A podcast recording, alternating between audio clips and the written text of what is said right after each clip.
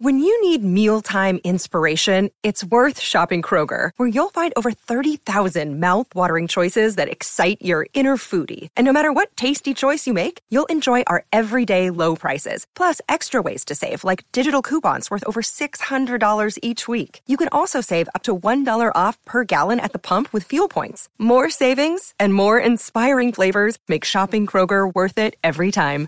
Kroger, fresh for everyone. Fuel restrictions apply. I'm Alex Rodriguez. And I'm Jason Kelly. From Bloomberg, this is The Deal. Each week, you'll hear us in conversation with business icons. This show will explore deal making across sports, media, and entertainment. That is a harsh lesson in business. Sports is and, not uh, as simple you know, as bringing a bunch of big names together. I didn't want to do another stomp you out speech. It opened so, up so many more doors. The show is called The, the deal. deal. Listen to the deal.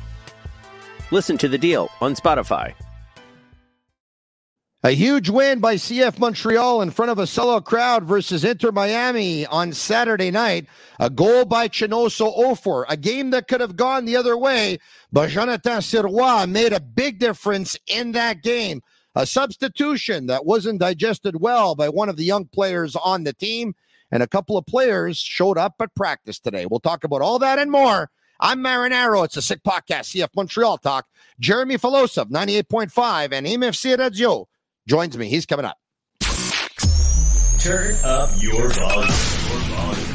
Because you're about to listen to The Sick Podcast. Sick Podcast. CF Montreal Talk. Here's the chance. Here's the chance. They've got the goal. Absolutely incredible. Cameron Porter delivers the goal to send Montreal Impact into the CONCACAF Champions League semi-final. The sickest CF Montreal podcast. It's gonna be sick. Sick, sick, sick. And here we are. I'm Marinaro. It's a sick podcast, CF Montreal Talk. A huge win by CF Montreal by a score of one to nothing on a goal by Chinonso Offor, who was celebrating his birthday. No better way to celebrate that. No better way for me to celebrate talking soccer, talking football with Jeremy Filosa of 98.5 and EMFC Radio. What's going on? It's going well, Tony. How about you? It's going extremely well. It was a couple of days ago that we had a podcast and we showed pockets of the stadium that were empty and we talked about how much it hurt our hearts.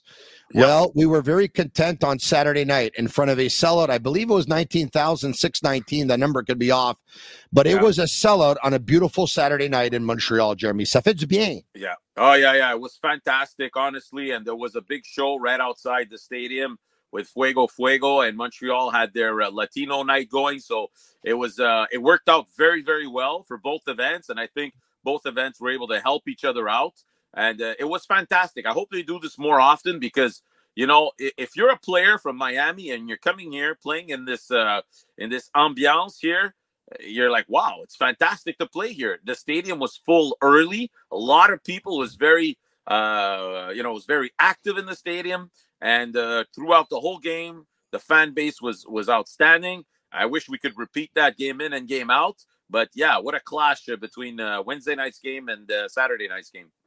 We do know we saw it last year. Once again, I think that you were sellout for the last six or seven games of the regular season that when they win games, they do sell out, or when they have a star player, sometimes they do sell out. All depends. Drogba's first year, they did. His second year, not as much. But anyway, let's get to the starting lineup.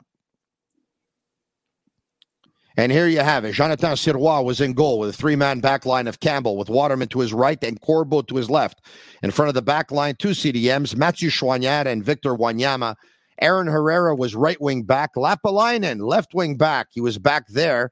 And Duke was in behind Ibrahim and Offor. So a 3 4 1 2. Four in with on the bench, if we can, James Pantemis, Rudy Camacho, Thorkelsson, ZBG, Lassiter, Hamdi, Rea, Vilsaint, and Saliba. Very quickly, let's take a look at Inter Miami's starting 11 for the game. All right, so Callender, a back line of uh, Miller and Kryvtsov on uh, center back with uh, Yedlin and uh, Negri at uh, at the fullback position. Frey and Arroyo right in front of them, and it was Cremaschi with uh, Jean to his uh, right and Taylor to his left, and then Campana was uh, was up top.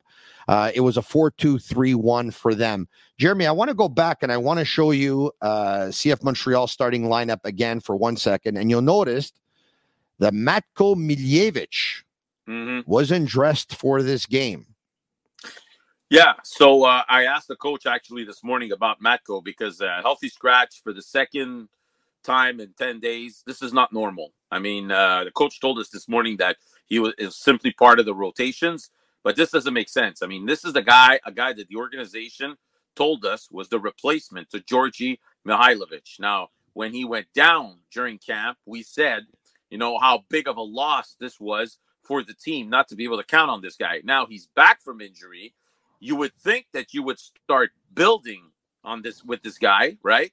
Uh, and instead, you know, he, he's skipping games here and there. There's obviously something going on there. They're obviously not satisfied with something. They clearly don't want to tell us. But, you know, the reason why he's not in the lineup is, you know, there, there, there's something else than, than, than the sporting side. There's something else than injuries because from what we hear, he's fit, he's ready to go.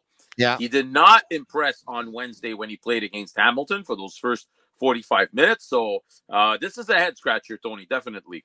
All right. There's there's one or two things that I can tell you. Matko has what we have, what we call a, and I, I don't know if it's got anything to do with anything. Okay, he has a very hot character. All right, when things don't go his way in practice, um, he lets his frustrations be known. And uh, on a couple of occasions, and it happened once last year that I know of for sure, that uh, he let his frustrations be known to a player who megged him. Okay. And the same thing happened, I think, a couple of weeks ago, 10 days or so ago, with Yeah.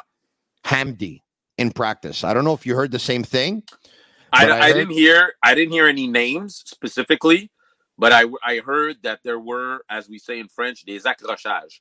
You know, Yes. and for for Losada to go to the for him to go to the point of saying, you know what, you're not going to dress. It's because it's something that maybe is recurrent. They've talked to him about it maybe once or twice. I don't know, but it's a problem, Tony, because in this moment, in this period of time where you got all these games one after the other, to have a guy like that not even dressed Hey, it's Kaley Cuoco for Priceline. Ready to go to your happy place for a happy price? Well, why didn't you say so? Just download the Priceline app right now and save up to 60% on hotels. So, whether it's Cousin Kevin's Kazoo concert in Kansas City, go Kevin, or Becky's Bachelorette Bash in Bermuda, you never have to miss a trip ever again. So, download the Priceline app today. Your savings are waiting. Go to your happy place for a happy price. Go to your happy price, Priceline. I'm Alex Rodriguez. And I'm Jason Kelly. From Bloomberg, this is The Deal. Each week, you'll hear us in conversation with business icons. This show will explore deal making across sports, media, and entertainment. That is a harsh lesson in business. Sports is not as um, simple as bringing a bunch of big names together. I didn't want to do another stomp you out speech. It opened up so many more doors. The show is called The, The Deal. Listen to The Deal. Listen to The Deal on Spotify. It's a problem. It's So- a problem. This is not so- a young player. Uh, I Yeah. mean, he is a young player, but I'm saying he's not a young player in No. development like other guys that we, uh, on occasion. So, like I said, I mean, last year I heard from several players that when things don't go his way in practice, you put tres agréable, all right, all right, and uh, he lets his frustrations be known um, on his teammates. And I heard the same thing happened with Hamdi, um, you know, give or take ten days or two weeks ago. Now, uh, that accrochage that you were talking about, that you were told about, that uh, that that's what it was. Supposedly, um, Hamdi wasn't very happy about it. The teammates Okay. weren't very happy about it either. Uh, he let Matko know about it, and they needed to be uh, they needed to be separated. I don't know how uh, how severe or not it was, and maybe it's got nothing to do with anything because he played in the Canadian Championship, so Yeah. it's not like he was being punished. But he did not play very well in the Canadian Championship. I said Yeah. last podcast. I see something in this player. I'm going to say it again. I still do. I know a lot of people disagree with me, and that's okay. At the end, I'm either going to be right or I'm either going to be wrong. I mean, it's not going to go either. It's one way or the other. Um, but uh, we'll we'll we'll have to wait and see. But anyway, he was uh, he was uh, he was not in the lineup, so Right. we'll continue to monitor that situation. All right, okay. Chinonso Offor was in the lineup, and uh, it was his birthday, and he got the only goal of the game on a very, very good pass by Ariel Lassiter, who basically uh, down the left side, Jeremy put a hard pass to the net, which the keeper didn't get to, went by the keeper, and Offor came sliding in and basically redirected it into an empty net. Good for him. Good for Lassiter. Lassiter and Duke going up against their former team. They wanted to impress. And clearly on that play, Lassiter did. Yeah. And Lassiter told us today that he really would have liked to have started that game, but he understands that at this moment they need to have certain rotations. And the reality is, he's been the key uh, player, uh, key field player, I should say, in the last two wins. In Hamilton, against Hamilton, he's the one who scores the goal uh, by cutting into the middle of the, the field and taking that shot. And then uh, he uh, gives the center on the on the game winning goal on Saturday. So he's had a direct impact on these last two wins, and I'm sure the coach is really happy with him. But as he explained to us this morning, you really have to manage this guy because you got to go up and down, up and down the field. He's not really used to playing that wingback position. And now you always have to keep in the back of your head that you want him fresh on Wednesday against Vancouver in that final, right? So yeah. that means that right now you can't be using him 90 minutes, 90 minutes, 90 minutes. So that's probably the reason why we give him 45 minutes at a time. Lappalainen was sick on Saturday, told the coach he had a good 45 minutes to give. He gave the first 45, then came off. So there's a lot of um, uh, uh, gestion, sorry the, for the word, right now that the coach needs to have in order to, to see who's playing, who's not, who's getting minutes. Hamdi yeah. got some minutes. And uh, coach told us this morning he really liked what he saw. Uh, yeah. I, I, agree with him. Bench bench management might be the term you're looking yes, for. Yeah, bench yeah. management, yeah. Yeah, exactly. So there uh listen, there are, are three games coming up. We'll talk about them in a couple of seconds, but eight three games in 8 days and you always have to keep in the back of your head that final against Vancouver 8 days from now that you got to make sure that you got your best 11 players to start that game in order to give yourself a chance to beat Vancouver. Yeah, the, the look, the only I, am going to sound like a broken record here because uh, it seems like if I'm not talking about Jules-Anthony Vilsaint nobody else in the city is.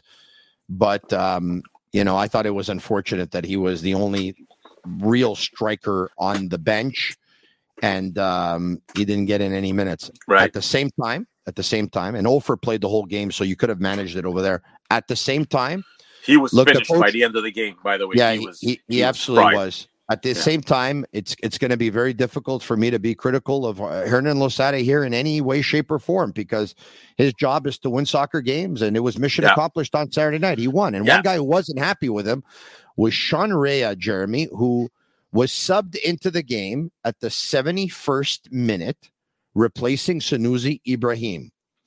And at the 94th minute in stoppage time, what you're supposed to do is make changes a, to try and take time off the clock, B, to try and slow down everything and try and just kill any kind of momentum, and C, uh, when you're protecting a lead, to bring in a more defensive player. And Losada did that by bringing in Robert Thorkelsson. So hats off to Losada. Great move, great move to make that change.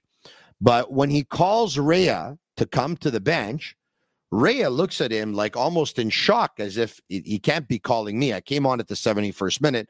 He's not calling me to come off at the 94th. And there was a little bit of confusion. Uh, he hesitated to come off to the point where the ref thought he was intentionally wasting time and he yellow carded him.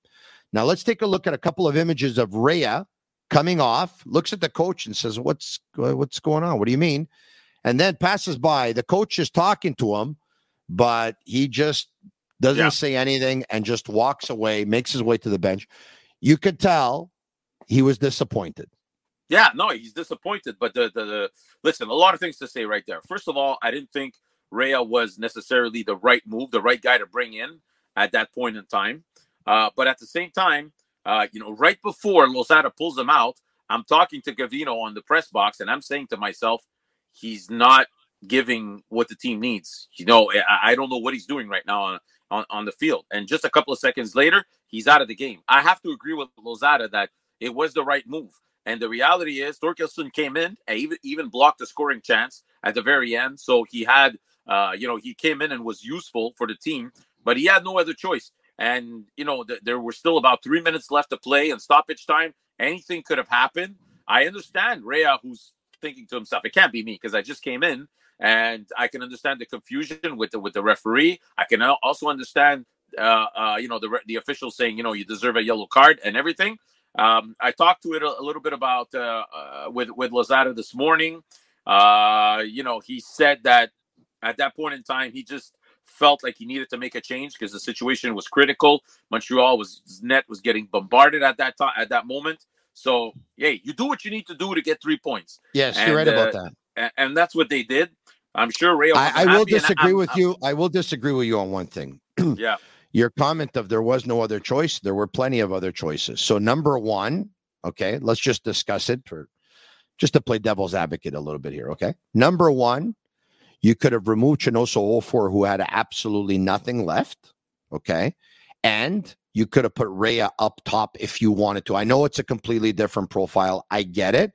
But all you're going to ask for your player at that point is probably to press to try and maybe get, get the ball or bring the ball to the flag, try and waste time if you get the ball. Or if you don't have the ball, come back and help your team. So that's number one. Number two, you could have put Rea in Lassiter's position and asked Lassiter to go and play up top in Offor's position. All right. Uh, if you would have taken out Offor again, you could have made that kind of change. So you're, you you're, you're you, talking about Rea's insertion in the game, not his... no. I'm talking about Rea coming out. Okay, okay, okay. So when, when I'm saying instead of taking out Rea, you could have taken out Offor and put Rea up okay. top, or you, you, could have taken out Offor, put Lassiter up top, and Rea in Lassiter's spot, or you could have replaced uh, Hamdi with Rea because Hamdi came in and he had 25 minutes in his legs more than Rea did. He came in at the Listen, 45th, right? Honestly, 46th. Tony, the only thing I care about is that the two individuals sit down, talk yeah. about what happened, put it behind them, and move forward. Because the last thing we want right now is yeah. is Rea to end up in the doghouse, not not dress on Wednesday You're right or whatever that. it is. So I just hope they can put it behind them. I mean, Rea usually is is you know gives you what he has to give this was not his best night. Okay, so you know, let's move on, and uh, we got the three points. But again, Tony, I mean, listen, they, he's a, he's a young man. He's 21 years exactly. old. He's playing in front of family and friends. There's probably 20 people there that are just to see him. And uh, you know, pride kicks in, a little bit of ego kicks of in. Course. You're not happy, of course. of course. But I, I'll say, I'll say this though. Um, I see both sides to this, which is rare that I see both sides because I either see one side or the other. I see both sides. At the end of the day, uh, if this would have backfired uh, and you know Miami ends up tying the game for whatever reason, um, they won the game. CF Montreal yeah. did. So you know what, Losada was right in that respect. Rea, I'm happy he was upset in a way because you don't want to see a player coming off and actually be smiling and all happy. Um, but it's a learning moment. yeah, me, I believe moment. for a young player because put it this way, Rea is a good kid. Okay. He's a good kid, always has been, and I'm sure he always will be. The body language, though, it doesn't look good. You know what I mean? Yeah, if you're sure. if you don't know the kid, and I know the kid, and I know he's a good kid from a good family and he was raised the right way and all that stuff. So I know him. There's no problem. There's no attitude there from that kid. The kid has he's got a little chip on his shoulder, but he's he's a confident kid. He's a good kid. Yeah. But for those who don't know him, they could be watching that and they could be saying, ah, you know, look, look a, a little bit of entitlement, a young kid, a spoiled. Uh, it's it's not like that. But the body, look, I can understand if you're looking at it and you say, I didn't like the body language, but you're but right. What's important said, is that they have a talk because exactly. the kid can't go in the doghouse for this. Exactly, exactly. So I mean, we don't want to this to hover over anybody's head. We want to move forward, and I'm sure that they both know and understand that. And uh, let's hope that that's what happens. But just to get back to the game, you know, I thought Montreal yeah. was a little bit. I wouldn't say lucky, Tony, but you know, the, the chips fell, you know, where Montreal needed them to fall for them to win this game. Not too many quality scoring chances. Offor gets one at the back of the net. Miami had a many chances at the end of the game. Hit two, hit the crossbar, hit the post. Uh, you know, diving stop by uh, by Waterman in front of an open net. So you know, uh, they they escaped um, you know a, a situation that could have been uh, very unfortunate, dropping a win here in Montreal. But at the same time, you take the three points and you move forward. Jeremy, I think Inter Miami had the ball 59% of the game. I think the shots on target were actually five to two for Miami. And I'll say this Yeah. I don't believe CF Montreal stole the game. They did not steal the game, but it obviously could have went the other way. I mean, the better scoring Yeah. chances were courtesy of Inter Miami. They could have, but Jonathan Sirois is part of the team. Make that four straight starts at home in MLS action with clean sheets. Uh, some people were worried about this guy early on when he had to take over for Pantemis, who went down with an injury in game number one.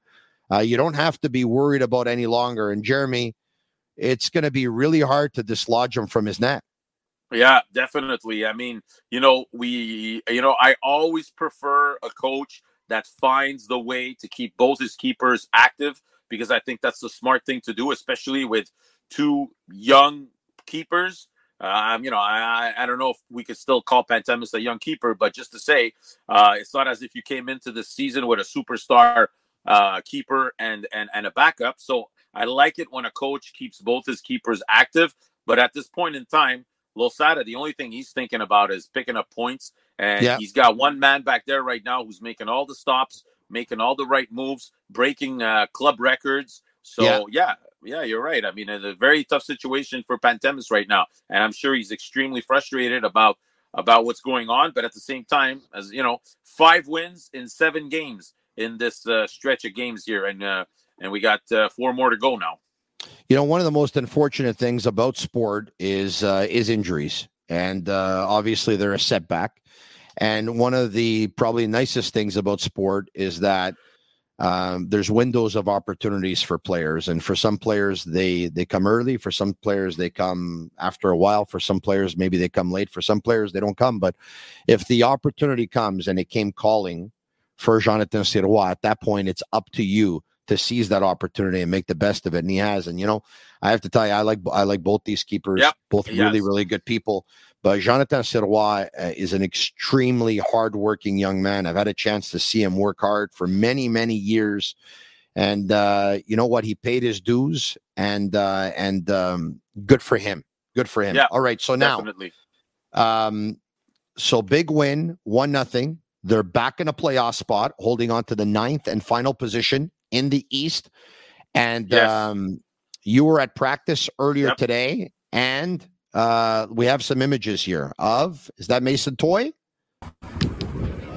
There you have it, Mason Toye. Okay. Yes, Mason Toye today practiced uh, practiced with the subs, so we can we can take a quick look and see what. Uh... So it's nice to see Mason Toye back on the field, training.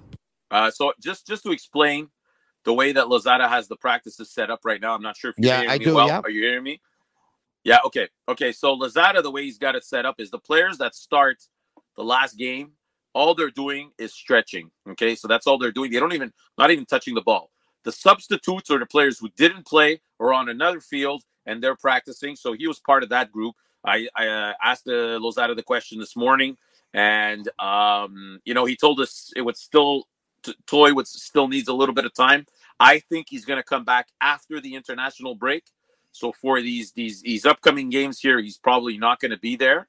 Okay, uh, but he should be back after that. Um, that's that's the good news. Uh, for uh, I don't know if you have the images of Piette also. you I do not. I do not, No, okay. go ahead. So Piette Piette is jogging today. That's a good sign. And uh, if everything goes well, a return to play also for uh, him around I would say June twenty first. More or All less. Okay. Fantastic stuff. All right. Okay. So uh, good news. Next up, the schedule. They travel Yeah. tomorrow. Yeah, so this is what they're gonna do. So they're going to DC uh, tomorrow. They're gonna stay in DC after the game, travel directly to Philadelphia for Saturday night's game. Smart move. Right. After Saturday night's game, they will fly right back to Montreal because the airport is, you know, it's pretty close to the stadium. They'll be home late on Saturday night, but that shouldn't be a problem. They'll have Sunday to rest. Monday will be a regen, and uh, they'll they'll probably leave for Vancouver on Monday or Tuesday. I'm not sure yet, but you know, I I, I spoke to Losada about this week coming up. These three games in eight days that are coming up right now, um, concluding with the the Canadian Championship final and when I asked Losada about which game would be the game where you probably have the most rotation, and that's probably going to be Philadelphia. So, you know, I expect them to go in with a semi regular lineup on Wednesday night in DC, but in Philly on Saturday night, Tony, I think that's where we're going to see the most rotations because we want to make sure that we have most starters ready to go and play as many minutes as possible in BC next week for the Canadian Championship final. That's going to be something else. You know, I'll be able to break that down for you guys very specifically because I've done a lot of play by play games on Apple TV for Vancouver. So I know that team very, very well. But you can understand that I'm not saying they're going to forfeit the game against Philly on Saturday night, Tony, but I think that's the one you got to identify uh, in order to, you know, uh, give some guys some rest the way they should have done against Cincinnati a few weeks back.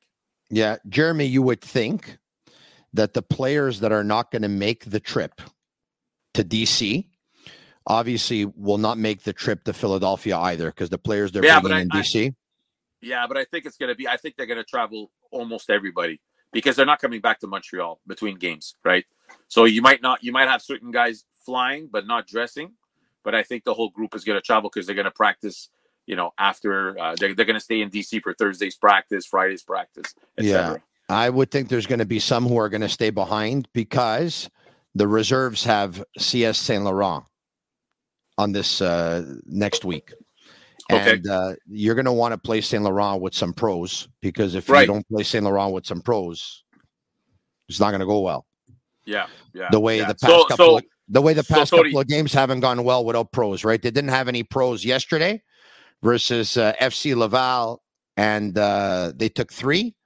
Uh, they didn't have any pros the week before versus MRO, and they took two.